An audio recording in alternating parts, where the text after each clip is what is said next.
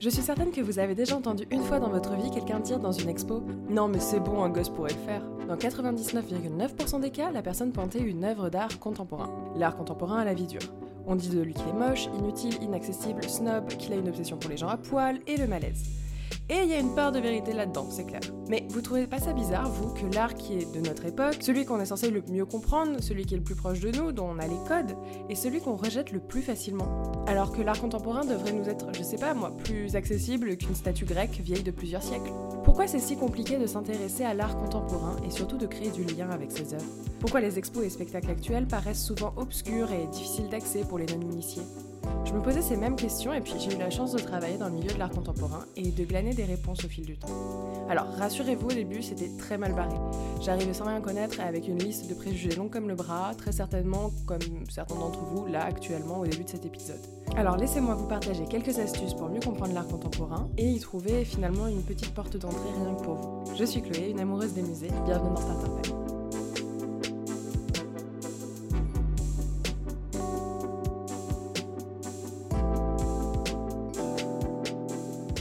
Petit rappel avant de commencer. On a souvent tendance à mettre art moderne et art contemporain dans le même sac, mais c'est pas la même chose. Si quelqu'un vous dit à propos d'une œuvre contemporaine, j'y comprends rien, c'est comme du Picasso, bah c'est pas Picasso. Picasso a beau avoir produit des œuvres jusqu'à très tard, euh, il n'en reste pas moins un artiste moderne, c'est-à-dire de la première moitié du XXe siècle. L'art contemporain naît plutôt après la Seconde Guerre mondiale, euh, autour des années 60. Il est, comme son nom l'indique, contemporain à nous, donc une grande partie de ces artistes sont encore vivants aujourd'hui. Mais sans l'art moderne, nos artistes actuels ne feraient pas ce qu'ils font. L'art moderne a marqué une réelle rupture avec l'art tel qu'il était pratiqué auparavant. Adieu la course à l'esthétique et au figuratif qui était prôné par les cours et les salons. Les artistes se sont mis à sortir des ateliers, à déconstruire l'image, ils se sont mis à jouer avec les couleurs, les techniques. Ils ont même questionné l'essence de leur sujet et du monde.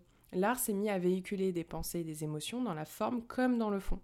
Évidemment, ça ne veut pas dire qu'il n'y avait pas d'émotions avant, hein, mais cette fois-ci, ce sont tous les codes qui explosent ensemble. Les historiennes et historiens de l'art prennent souvent le cubisme d'ailleurs comme mouvement et comme point assez culminant finalement de cette déconstruction. L'art contemporain, lui, va hériter de cette liberté et la transformer à son tour. Les artistes se mettent à tenir des discours de société, engagés, à questionner des concepts dont celui même d'art et celui d'œuvre. Exemple, Warhol qui intègre la société de consommation à ses œuvres en représentant des rayons entiers de boîtes de soupe. Les artistes continuent de multiplier et d'entremêler les techniques aussi. Il n'est plus question de séparer peinture et sculpture, les œuvres deviennent hybrides. Et c'est clairement cet immense changement en très peu de temps qui nous perd, en tout cas de mon point de vue. Après des siècles de quête du beau dans l'art, on est confronté à autre chose. C'est ça que je vous invite à garder en tête quand vous vous intéressez à l'art contemporain.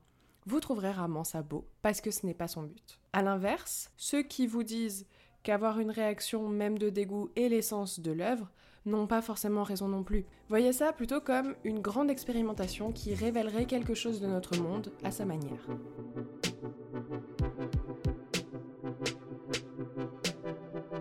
Ok, c'est bien beau de dire ça, mais un mec qui entasse des morceaux de tissu au milieu d'une pièce, ça vous évoque juste votre tas de linge sale et rien d'autre. C'est pourquoi ma deuxième astuce consiste à explorer d'abord une forme d'art ou le travail d'un artiste avec lequel vous avez déjà des affinités.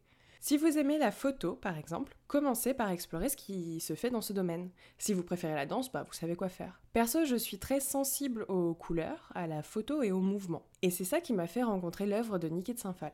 J'ai été totalement happée par l'affiche de l'exposition euh, qui lui était dédiée au Grand Palais en 2014, alors que je n'avais jamais entendu son nom.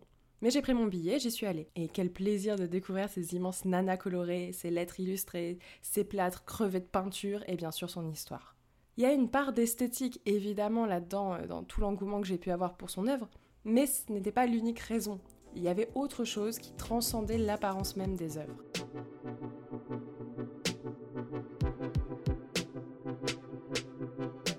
À la sortie des expos, très souvent, vous allez pouvoir trouver soit le catalogue d'exposition, mais lui, il est assez onéreux, soit un numéro spécial de connaissances des arts ou d'autres magazines qui résume ce que vous venez de voir.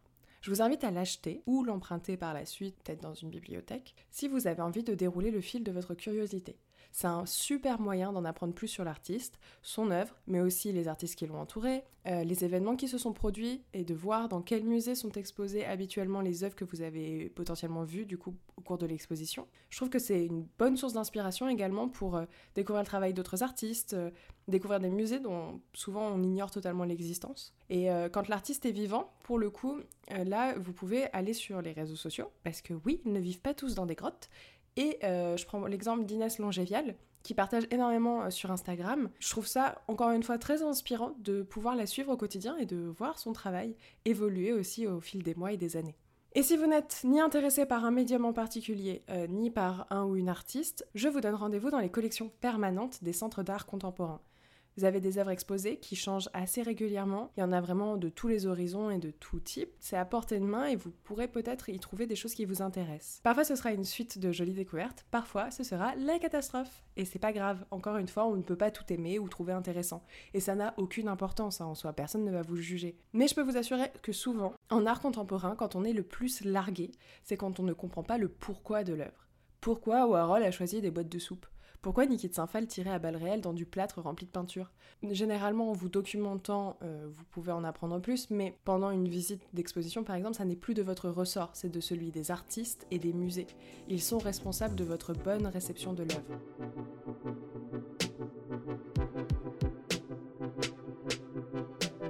Si la médiation est cryptique, que l'artiste refuse de s'expliquer, ou que vous trouvez que les explications euh, proposées relèvent surtout de la très poétique branlette intellectuelle, c'est normal que vous passiez totalement à côté. La médiation a un rôle déterminant dans l'art contemporain, je trouve. Lisez les cartels, prenez les brochures d'exposition, écoutez les audios mis à votre disposition, c'est le meilleur moyen de bien recevoir le message qui accompagne l'œuvre. Les musées font un boulot merveilleux pour rendre l'art contemporain accessible, que ce soit par la médiation sur place, mais aussi par des événements qui sortent du cadre plus classique des institutions, par exemple des performances, des ateliers, des soirées thématiques, des visites. Il y a vraiment de quoi faire, et ce pour tous les âges. Donc pas besoin d'être un expert en histoire de l'art pour participer et découvrir une œuvre sous un autre jour.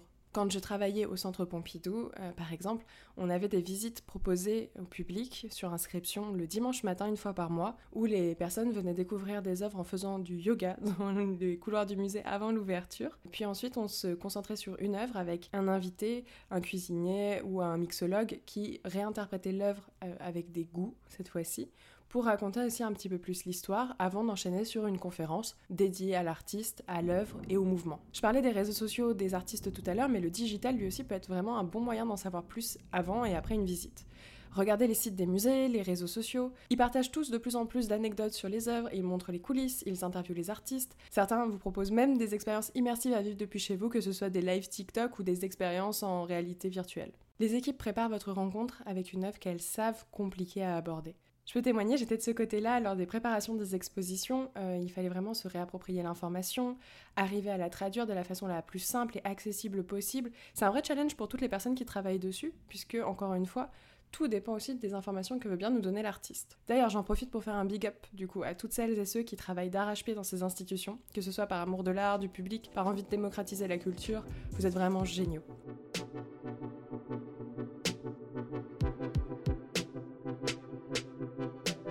Le dernier frein que je vais tout de suite lever, c'est la thune.